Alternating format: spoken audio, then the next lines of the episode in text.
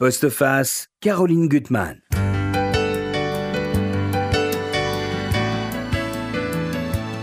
Le capital santé, le capital financier, on vous en a déjà parlé, et c'est plutôt un atout d'avoir des réserves de ce côté-là.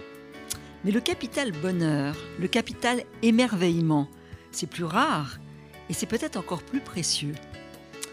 Ce don d'une enfance passée au pays du merveilleux et dont le souvenir infuse toute une vie durant, vous rendant plus fort. Ce pays du merveilleux, vous le connaissez très bien, Benoît.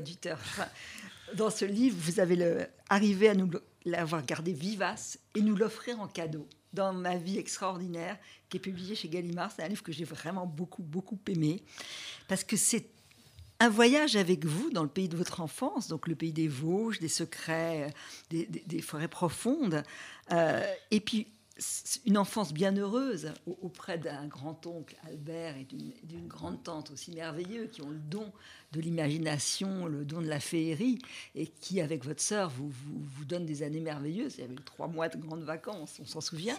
Et c'est vrai qu'à partir de là, on se rend compte que votre vie, vous l'avez ordonnancée à partir de ces années. C'est que tout est venu de là, l'amour de la musique, l'écriture, de pas être conformiste. Et c'est un livre, c'est un mot important parce que c'est rare, un livre joyeux. Pourtant, il y a des fantômes, hein, il, y a, il y a- il y a la mort qui est là. hein. Mais enfin, il est, euh, vous ne vous épargnez pas, vous êtes très lucide sur vous-même et c'est très très drôle sur votre carrière littéraire. Mais il y a cette, joie qu'on vous a donnée en héritage. C'est Euh, ça, on peut le dire. Alors, Ce- en- oui. Pardon. Alors, vous présentez en quelques mots, hein, parce que Oui. bon, alors nos, nos- nos- nos éditeurs vous connaissent pour vos livres, bien sûr. Alors d'ailleurs, dans ce livre, vous retracez votre carrière littéraire, et je dois dire que c'est très très drôle, c'est très jubilatoire, parce que pourquoi un livre marche?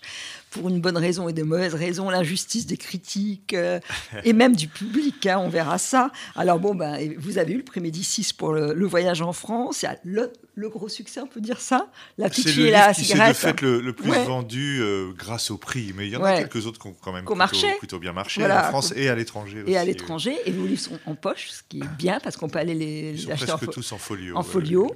Et puis par ailleurs, vous êtes un amoureux de la musique, et ça, vos pages sur la musique, euh, où tous les soirs, vous avez un rituel pour écouter vos vrai, morceaux, ça c'est extraordinaire.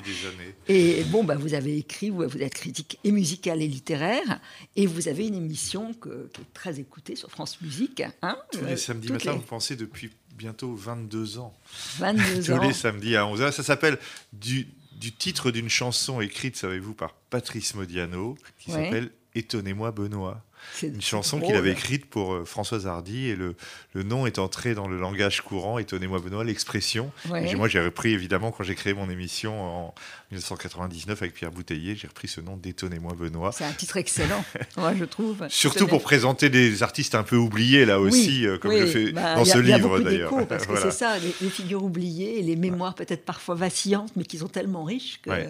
Alors, déjà, cette, cette- cette mémoire d'enfance, vous avez la chance que ce paradis de l'enfance, vous avez réussi à, le- à vous le réapproprier, puisque vous êtes revenu sur les traces de votre enfance en, en- en- en prenant une maison pas très loin du moulin euh, où vous passez vos étés euh, avec votre sœur. C'est ce grand-oncle si fantasque et, et sa femme qui est, qui est merveilleuse. Et là, le, voilà, le point de départ, c'est le voyage avec votre ami euh, Jean-Sébastien que vous avez entraîné dans ces, dans ces Vosges mystérieuses. Et, et- et- et- et c'est merveilleux d'avoir réussi à faire ça. Ces Vosges qui sont vraiment le paradis de mon enfance. Il faut dire que moi, j'ai grandi euh, au Havre, en Normandie. J'ai appris à aimer la Normandie beaucoup plus tard, mais quand j'étais Mhm. petit, j'aurais pu dire, comme Françoise Xenakis, ce titre d'un de ses romans, moi, j'aime pas la mer. Parce que le Havre, pour moi, c'était la pluie, la grisaille, le quotidien surtout. Ouais. Et comme on était dans une famille nombreuse, il fallait tout le temps que ma mère s'occupe des petits, euh, etc. Et, euh, au bout, dès qu'on a eu 6 ou 7 ans, avec ma, ma petite sœur, Nathalie, ils ont décidé de nous envoyer chez ce grand-oncle euh, dans la montagne vosgienne, ce grand-oncle qui n'avait pas d'enfant et qui avait une femme plus jeune que lui et qui, eux, étaient ravis euh, de nous accueillir pendant toutes les grandes vacances. Donc c'était Ouais. très très long. Et donc ma vie, tout d'un coup, c'est devenu le passage de ce ce lieu qui était celui de la vie ordinaire, de la famille, de l'école, etc. Et puis ce lieu qui était le paradis, qui était les Vosges, parce qu'il y avait ce couple déjà peu conformiste euh, Ouais. d'un grand-oncle sans enfant avec une femme qui avait moins, 20 ans de moins que lui, qui s'était connue dans la résistance. Elle l'avait Mhm. sauvé de la Gestapo. Lui était un, presque un héros, on peut dire, Mhm. de la résistance, dans l'heure, etc. Donc c'était toute une histoire. D'ailleurs, la, la maison était tapissée de, de lettres du général de Gaulle, de remerciements, de médailles. Alors il y avait ce côté héroïque de notre oncle. Il y avait ce couple voilà, qui s'aimait follement, euh, avec une grande différence d'âge, etc. Et puis il y avait cette maison au milieu de la montagne, qui était encore, on peut dire, un- une montagne du 19e Une siècle. montagne presque. magique. Alors, la force aussi, c'est que vous avez gardé toute cette mémoire vivace. D'ailleurs, vous écrivez 50 ans après, les clés du bonheur restent les mêmes. Il me suffit de descendre du train, de humer sur le quai ces feux de sapin qu'on discerne encore, certains jours, émanant des forêts qui entourent Saint-Dié. Puis dès que j'arrive au Valtin, dans cette maison proche du moulin, où je passe désormais une partie de l'année, il me suffit d'entendre le ruisseau couler pour que se raniment les sources de mon enfance. Le paradis est là, c'est sûr. Et je l'entrevois encore au milieu de la nuit, qu'en sortant dehors sous le ciel étoilé, je contemple la courbe des montagnes et cette forêt qui abrite mes plus profonds secrets. Ceux de l'âge où les premières sensations s'inscrivent si profondément dans notre chair et notre mémoire qu'il suffira de ces mêmes clés pour les ranimer. Et elles sont toujours là. Vous avez, Ah, et surtout, vous, avez les, vous parlez des odeurs, vous parlez de, de- de la musique, hein, du- euh, de- de- des ruisseaux, là, euh, le tintement des ruisseaux. Ce sont autant de, de madeleines proustiennes. hein. Ah c'est- elles sont sonores, liquides, euh, euh, elles sont parfumées, etc. Et c'est vrai que je dis aussi, je crois que c'est un peu dans ce même chapitre, que oui, quand je me sens très mal Ouais. ou angoissé ou autre, je vais chercher. C'est dans ma tête, c'est une, une image de cette de cette, Ouais. ces souvenirs d'enfance, euh, un moment sur la montagne que je vais ramener à mon esprit pour me Ah, c'est pour m'apaiser. ce passage. Et euh, c'est vrai que voilà, euh, c'est très important tout ce qui s'éveille en nous quand on est petit enfant et quand Oui. on a la chance de retourner régulièrement dans un dans lieu. un lieu comme ça où on est aimé, euh, où on s'occupe de nous d'une façon merveilleuse, euh, et puis où où il y a vraiment toutes ces marques euh, d'une- de, de la vie concrète. Alors je Mhm. raconte dans ce chapitre, dans les Vosges, c'est d'abord c'est l'eau qui est partout, Oui. l'eau qui coule dans les prés, euh, les le rivières, le bruit de l'eau sans arrêt qui Il y a un lac extraordinaire. le si lac de Longemer, qui est tout près de chez moi. Mhm. Et puis cette maison qui s'appelait le Moulin, qui était entourée de ruisseaux. Et alors c'était tout le temps ce bruit de l'eau. Ah ouais. Vous savez, on dit dans les- la civilisation euh, euh, arabo-espagnole, il y a beaucoup Mhm. de choses sur les fontaines, etc., vrai. qui sont faites pour apaiser l'esprit. Vous Oui. savez. euh, Oui, oui. le, le rôle de- du glou-glou comme ça pour apaiser les sens chez les personnes sensibles. Et alors donc il y a l'eau d'un côté, il y a la forêt, le mystère de cette Là, il y a une cabane dans la immense, forêt, hein. Des Et, cabanes. et- et- et puis surtout votre grande tante qui est extraordinaire parce qu'elle elle, y- elle met en scène ce Voilà. décor et elle va se déguiser en, en ours, enfin un masque d'ours avec un, un- une- un manteau en fourrure. Et ça. vous la voyez apparaître comme ça C'est ça, subrepticement. lors de pique-nique en forêt, tout d'un coup, il y avait une mise en scène qui avait été préparée pour nous sans qu'on sans qu'on nous le dise, et c'était Nounours qui Ah, apparaissait dans la oui. forêt. En fait, c'était elle, avec un manteau de fourrure et, et un masque, Et un etc. masque. Et alors, c'était notre fascination, évidemment. On était tout petit. En plus, c'était l'époque de, vous savez, Nicolas Pimprenel. Oh oui, euh, ça c'était bien, pas formel. ça j'adorais aussi. Alors, ah ouais. Voilà, et puis il y a, euh, je raconte, oui, il y a l'eau, il y a la forêt, ça c'est plutôt le monde sombre, et puis il y a l'air, Mhm. le ciel sur le haut de la montagne avec ces Ouais. immenses prairies qui recouvrent les Vosges, ces grands panoramas, ces champs fleuris euh, euh, d'altitude merveilleux, et voilà, donc j'essaie Et de y a- restituer Et ces puis il y a sensations. tous ces rituels de l'enfance. Alors vo- euh, euh, euh, euh, votre grand-oncle qui, qui fait, qui joue aux cartes, hein, ça, il adore la ça. belo- euh, euh, réussite, Belote. tout seul, et belote en- avec nous. Il y a cette chambre jaune qui est la chambre euh, qui vous est dédiée, Ouais. parce qu'il y a des noms, il y a l'ép- l'épicerie ambulant, il y avait ça, Eh qui bien était oui, aussi. C'était merveilleux voilà, ça, quand l'épicier arrivait et ouvrait Ouais. sa camionnette par l'avant euh, pour dé- dévoiler sa boutique. euh, Il y a des pêches extraordinaires avec, avec ce grand-oncle de broche, enfin des, des- des- des pêches qui sont magiques. Oui, là aussi, il lui arrivait aussi d'accrocher au bout de la ligne la truite que je n'avais pas pêchée et que je Ouais. trouvais par miracle en rentrant de promenade. Et puis aussi, cette espèce de à foison, les framboises et, et- et- et les, myrtilles dans la forêt. Il y a Oui, des coins partout, partout. partout.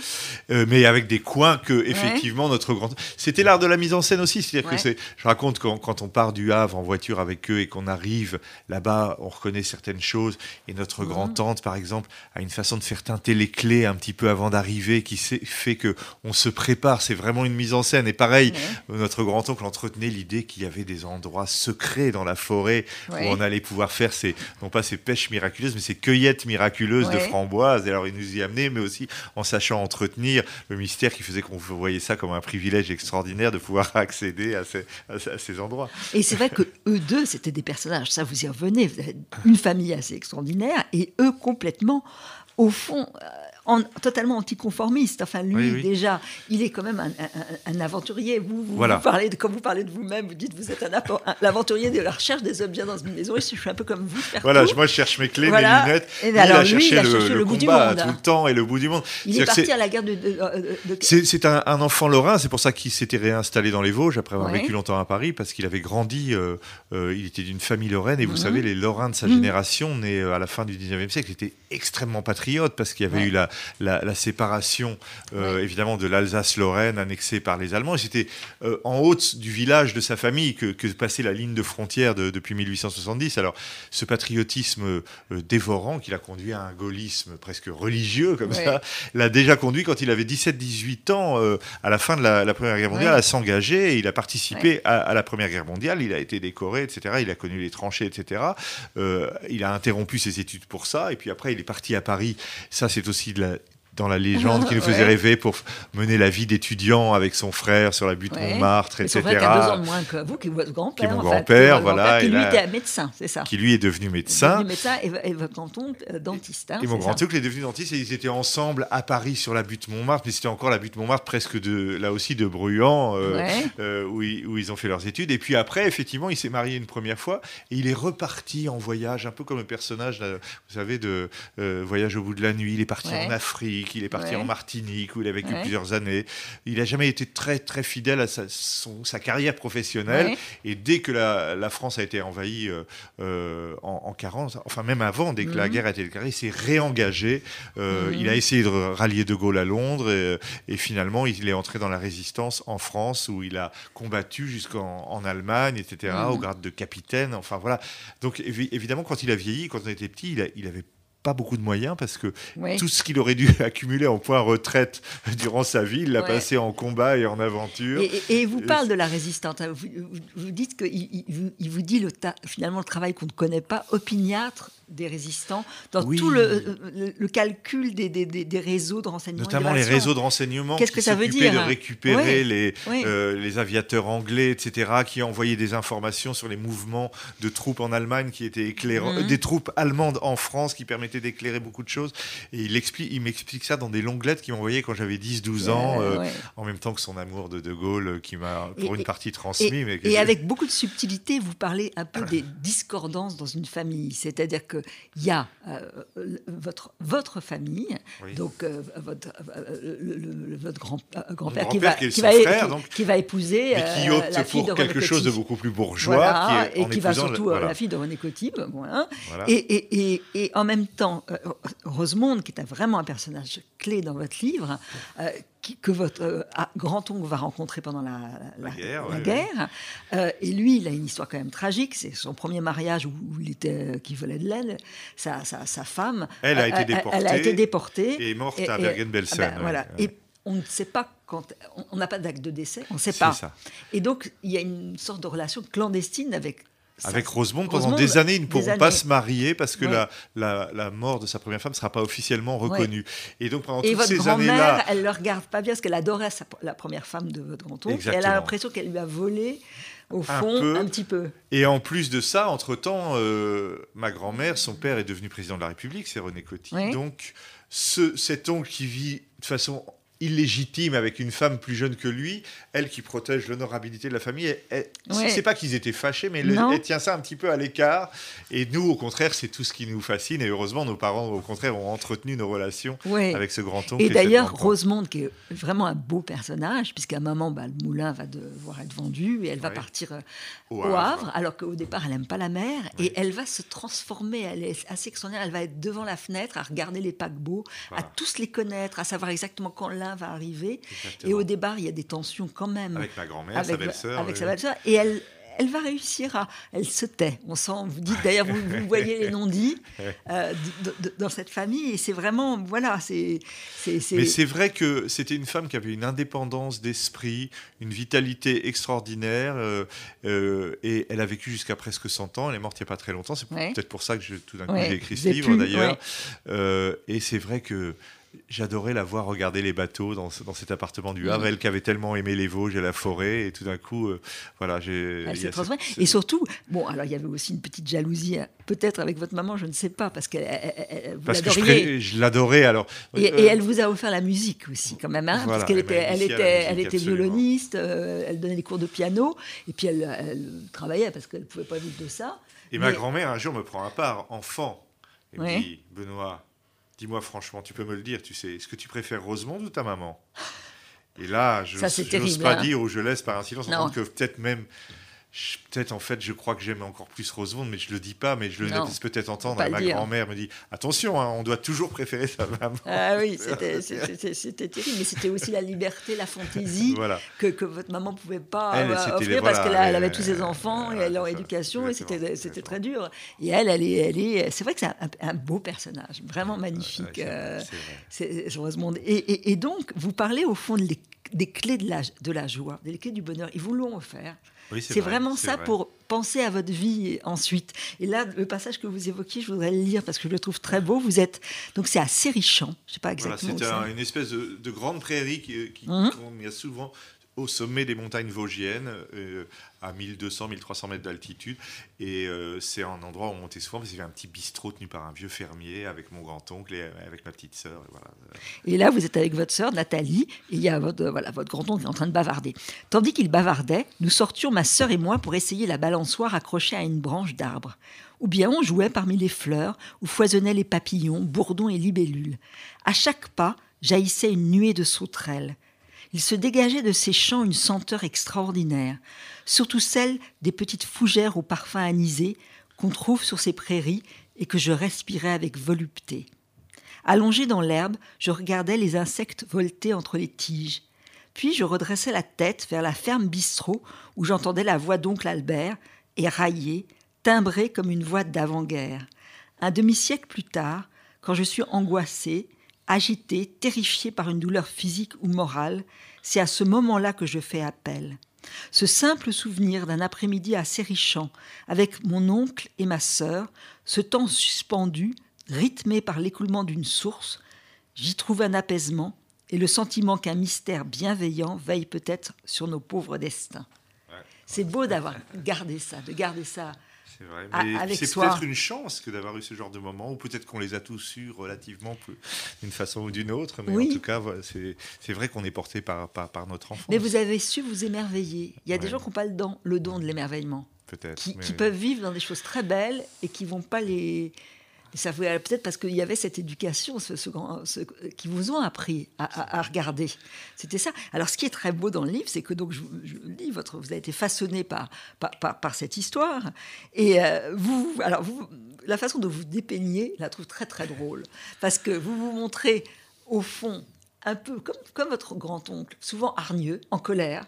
Vous faites la queue, vous ne supportez pas. euh, Impatient. Vous êtes impatient, il y a des choses que vous aimez pas. Quand Boulez vous ennuie, vous le dites. Et alors là, vous vous faites plein d'ennemis parce qu'on n'a pas le droit de dire ce qu'on pense. Oui, j'ai un côté combattant comme lui, Oui. même si c'était pas des combats aussi courageux, parce que je mets pas ma vie en danger.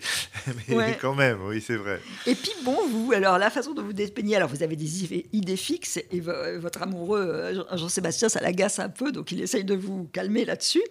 Et, et- et alors, vous qui êtes un homme d'ordre, et ça, ça m'a fait vraiment rire dans votre livre, vous avez plein de problèmes, déjà avec les chaussettes. Et ça, c'est vrai qu'il y a une sorte de loi inexplicable. Pourquoi a-t-on des, des chaussettes dépareillées? Alors on Et m'a on a dit, beau faire attention, hein. Ouais, on m'a m'a dit qu'il y avait eu des thèses hein, là-dessus, aux États-Unis notamment, sur le problème de la chaussette orpheline, qui est un des drames de l'humanité. Oui. Euh, Et on fait que attention. Comment expliquez-vous que quand vous mettez toujours les, les- Oui. votre linge sale dans la même machine, immanquablement, au bout d'un moment, il reste plus qu'une chaussette sur Parce qu'on met de côté la chaussette qui est sèche et euh, pareil pour les clés. Vous les retrouvez jamais chez vous. Clés. Alors surtout Et- que j'ai- en fait euh, deux appartements en un avec le palier entre deux et il y a Mhm. le problème des passages de l'un à l'autre en, en fermant la porte derrière soi, en oubliant une clé, en devant remonter par la fenêtre, etc. Donc les problèmes de clés que je cherche partout tout le temps et les problèmes de lunettes quand j'ai commencé à Ah oui. porter des lunettes. Ah, Alors ça, là, les lunettes qu'on- qu'on- qui sont cabossées, ça, ça m'arrive, moi. Je les laisse sur Mais- le lit, comme je les vois pas, je, peux me mettre tout près et les, et les déformer. Ça, c'est affreux. Mais Et vous là- savez, je, je voulais en fait parler de ça parce que c'est vrai que euh, les romanciers parlent jamais de ces petites choses qui constituent une Mmh. immense partie de Ah bah notre oui. vie. Et, Donc, et- je me suis dit qui les chaussettes, qui- les ce qui m'a fait le voilà. plus rire, c'est euh, vous revenez sur ces épisodes, donc de la perte de tout, avec un soin maniaque, et, donc vous, euh, avec les problèmes de clés et ceux des lunettes, avec quel soin maniaque je veillais alors sur le moindre de mes écrits, dans la crainte qu'un incendie ne détruise mon travail. Là, vous allez me dire si c'est vrai. Sortant de chez moi, je disposais mes manuscrits au-dessus de la réserve d'eau des toilettes, qui me semblait être, tout bien calculé, l'endroit le mieux protégé de l'appartement. Puis je cherchais mes clés, difficiles à trouver dans ce studio encombré. Soudain, dans l'escalier, une angoisse me saisissait. Avais-je éteint la plaque électrique et les robinets Avais-je correctement fermé la porte? Je n'en étais plus certain et je remontais une fois puis deux, puis tout.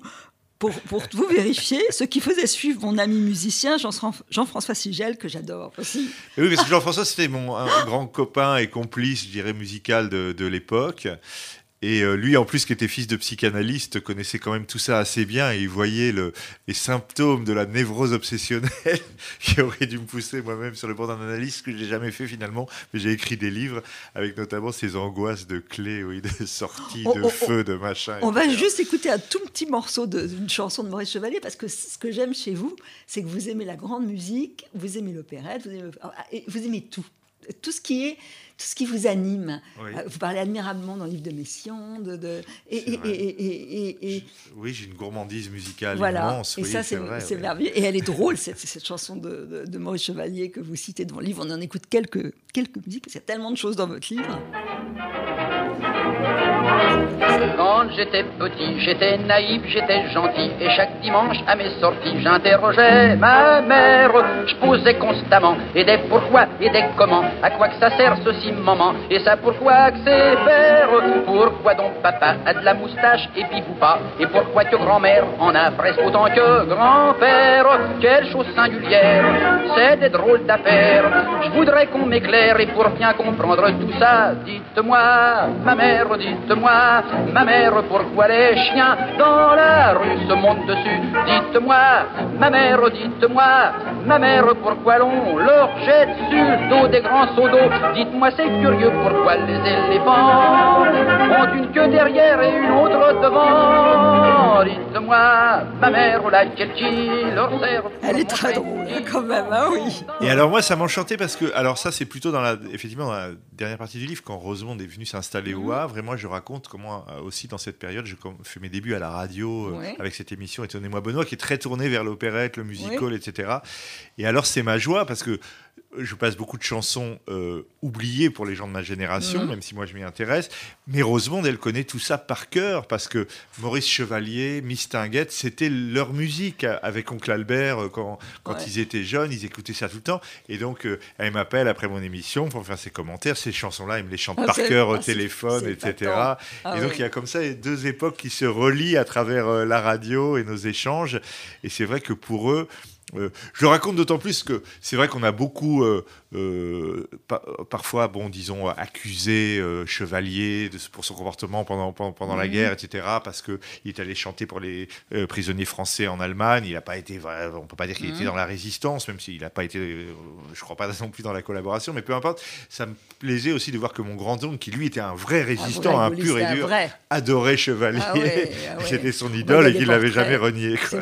Alors, ce que j'aime aussi, c'est la façon dont vous aimez des lieux et surtout des maisons. Parce qu'il Oui. y a quand même ce, ce moulin dont Qui m'a peut-être donné le goût et l'amour des, lieux et- d'ailleurs. Et, et vous débrouillez parce qu'au départ, vous avez envie d'être une sorte de, d'être un héritier bienheureux. Voilà, Hein, j'aurais voulu bon, être un rentier. Voilà, vous auriez voulu être un, un rentier, donc vous, vous bricolez dans votre vie euh, sans beaucoup de moyens, tous les petits boulots. Ah oui. Et vous vous trouvez, parce que vous avez le sens de l'amitié, avant l'amour, l'amour va venir plus tard, euh, vous allez trouver des, des- des- des gens qui vont vous prêter des maisons. Alors il y a la maison de Sceaux. La maison de ma grand-tante à Sceaux, euh, voilà, dans le, qui, Marie était un architecte qui avait fait fortune après-guerre. Il s'était fait construire une très très belle maison euh, moderne dans le style un peu de Frank Lloyd Wright, vous savez, Mhm. c'est très très belle maison ouverte sur la nature le long du parc de Sceaux. Et ma tante, qui était une amie des artistes, ma grand-tante, ça c'était de la famille du côté de mon père d'ailleurs, m'accueillait là-bas comme je voulais. Elle partait dans le midi, elle me laissait la maison. Et moi qui étais à Paris un peu dans la dèche, à ce moment-là, j'allais me faire des séjours formidable. enchantés Ah là-bas. ouais. avec des grandes promenades solitaires dans le parc de Sceaux. Je rentrais euh, au milieu des tableaux de, de- de- de peintres modernes, tous plus beaux les uns que les autres. Ça, c'était une des maisons que j'ai aimées. Même écrit un livre sur- Sur cette- à l'époque de poèmes sur cette maison parce que j'explique en me moquant là encore un peu moi de même, mais que peut-être, oui, au fond, j'ai, euh, mais mon amour allait plus vers les lieux euh, que, que gens, vers les ouais, humains. ouais. Et à Fécamp aussi, vous avez une chère amie, une dame voilà, plus âgée, qui, est- Elisabeth, qui est oui. merveilleuse aussi, qui vous prête sa maison, qui est Voilà. superbe. qui a une villa sublime au-dessus de la mer, avec, euh, vous savez, ces, ces- ces maisons normandes qui commençaient par un, euh, ces villas du, Mhm. du début du XXe siècle, euh, qui commençaient par un premier pan de bâtiment, puis ça s'agrandissait avec des ailes, des balcons, des boiseries, et ça surplombe la mer, avec un paysage de Claude Monet devant, c'est un, Ouais. un lieu extraordinaire. Et c'était une maison de musiciens, parce qu'elle était musicienne, comme son mari, Ouais. pleine d'instruments de musique, où j'ai passé des années, des années à aller travailler, puisqu'il m'avait même donné ou prêté un petit appartement en haut de la maison de face à la mer où je pouvais aller quand Ça, il je y a de voulais. la ouais. chance quand même de rencontrer. Et alors là, là, le- l'expérience doit être beaucoup plus courte, mais ça, je trouve ça extraordinaire. Vous êtes à Étretat et il y a une villa qui s'appelle la Guyette. La Guillette. La Guillette. D'après le prénom Guy, Ah oui, et qui aurait été Guillette. construite par. euh, qui a été construite enfin, par, euh, par Guy de Maupassant. absolument. C'est-à-dire que Maupassant, qui avait passé son enfance en partie à Étretat, euh, quand il est devenu euh, riche et célèbre, a voulu se faire reconstruire une, une villa pour lui là-bas, à Étretat, Ouais. qui existe toujours, qui s'appelle effectivement la Guillette. Et il se trouve qu'il y a déjà quelques années, une amie euh, était la propriétaire de cette maison.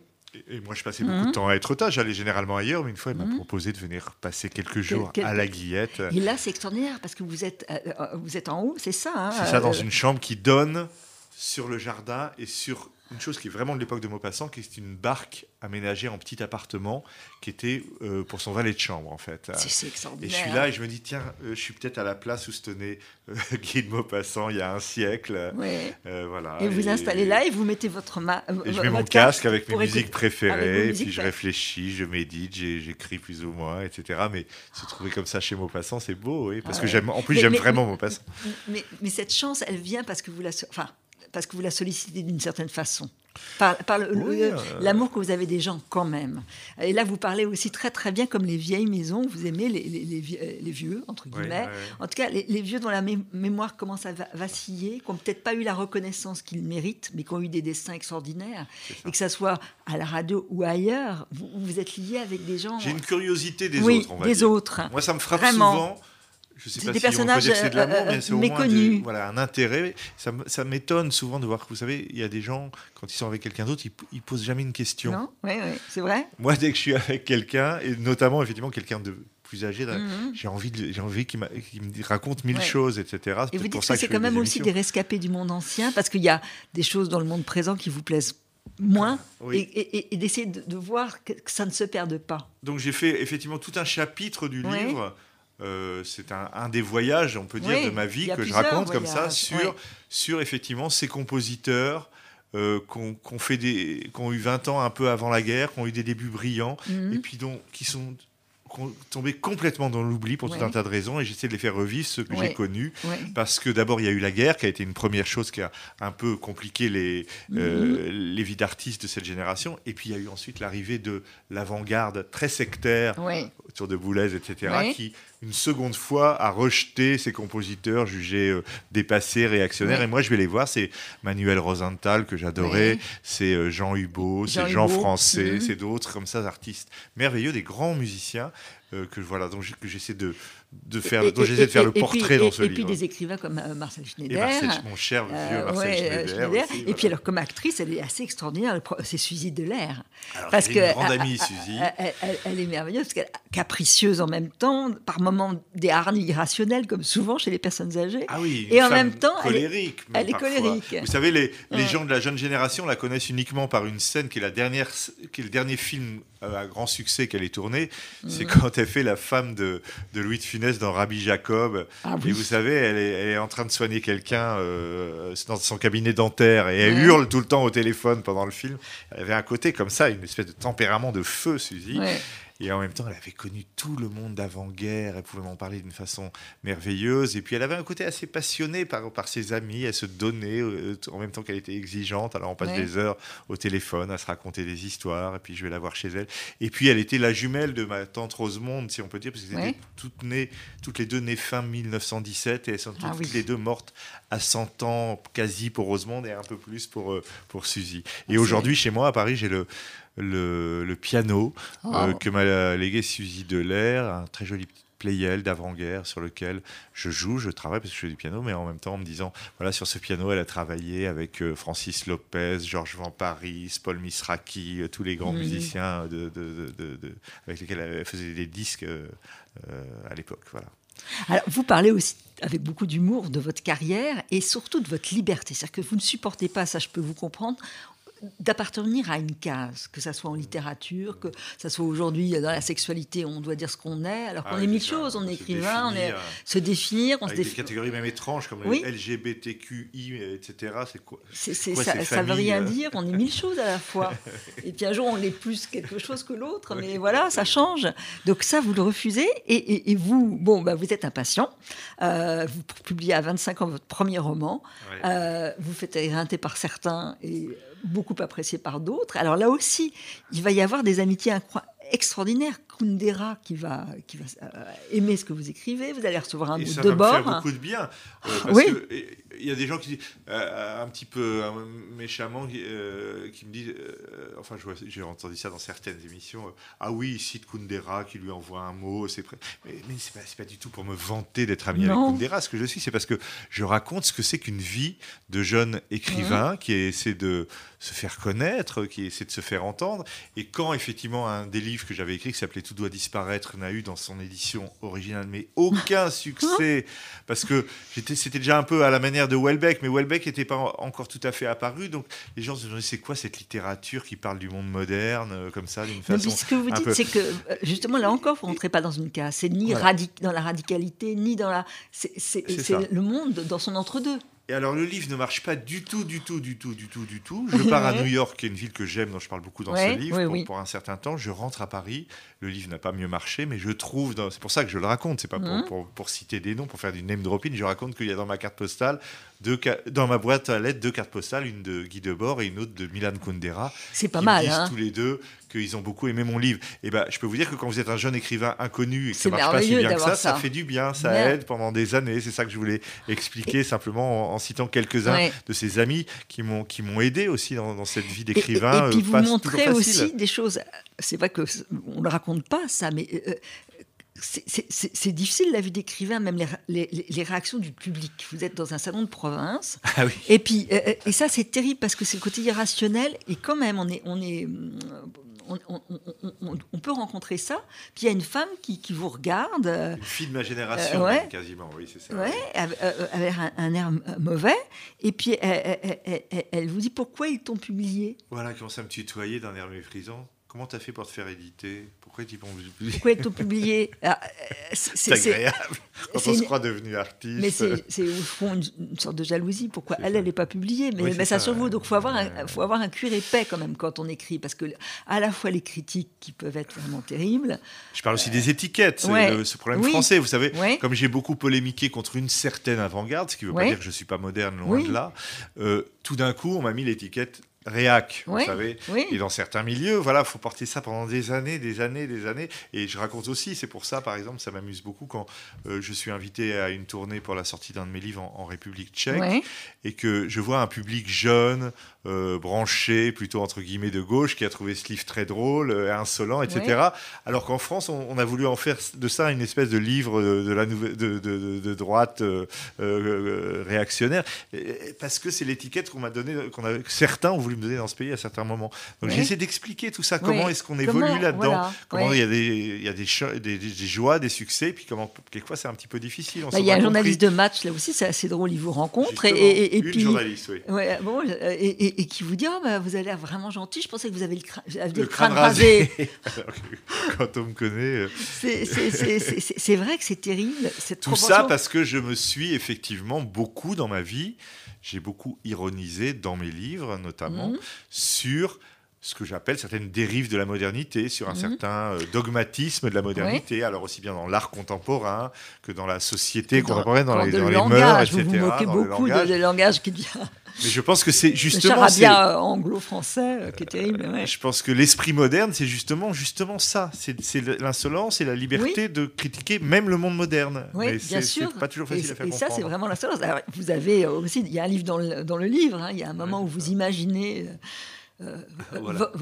votre enfance, la région de votre enfance dénaturée en 2070. Alors ça, c'est Voilà, euh, cette projection vers voilà, vous incluez une petite ça, fiction ouais. et, et- et en même temps dans ce monde où vous avez beaucoup d'ironie, en effet, d'insolence, vous êtes capable, il y a aussi la réflexion sur, la mort. hein. Elle est Ouais, là. Elle est assez présente. et oui. elle est assez présente. Et, et votre mort, votre disparition. Alors, il y a cet amour qui est arrivé tard, vous le racontez. hein, vous Ouais, avez 38 ans quand vous allez rencontrer euh, bah, l'homme de, votre Ouais. vie, qui alors doit Mais être. qu'il y a la même différence d'âge entre, entre Albert et Rosemont. Ouais, qui est plus jeune ça, que c'est moi, beau 18 aussi, ans. C'est pour ça que quand je l'emmène dans les Vosges, j'ai l'impression un peu de, de refaire de la même refaire histoire. avec la même histoire. Et, et- et qui doit avoir beaucoup, enfin, ce que vous dites de lui euh, montre qu'il est aussi très curieux. Alors déjà, il collectionne, moi j'adore ça. des tire-bouchons, des tire-bouchons extraordinaires.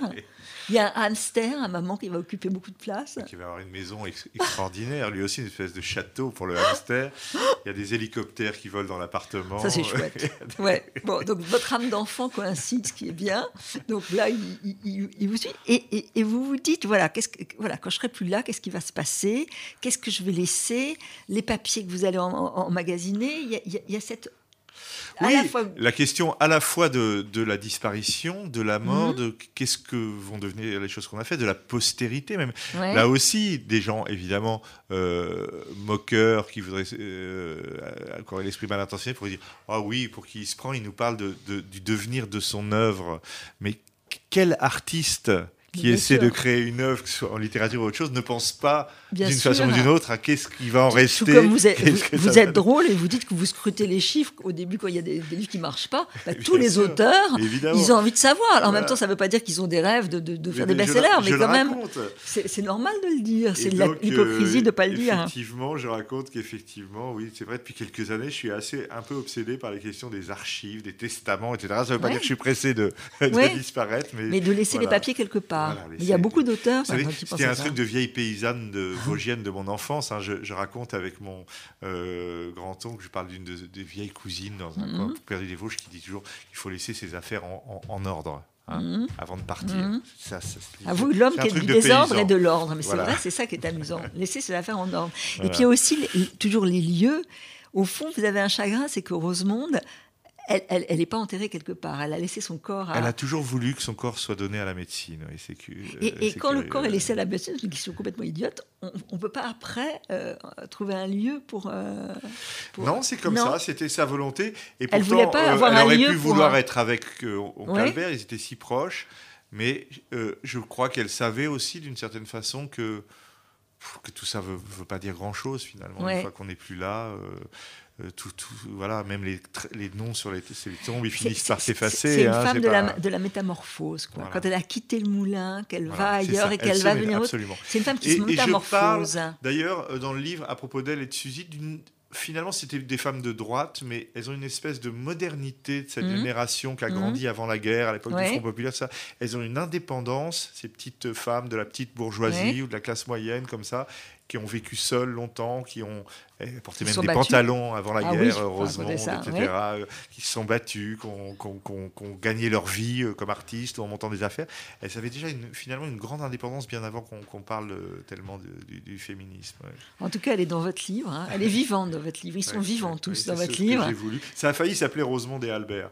Puis Oui, après, comme j'ai développé Mais j'aime beaucoup la vie, extra- euh, ma vie voilà. extraordinaire, le merveilleux. En tout cas, c'est un livre merveilleux et puis avec une si belle langue et où, où vous, bah, vous nous faites l'offrande de, de, de, de, de- de- de cette, de cette enfance. euh, voilà. Bah, merci, euh, de- Merci, d'en parler si gentiment. euh, Ma vie extraordinaire chez Gallimard, Betoît du Turt. Merci. Merci à vous.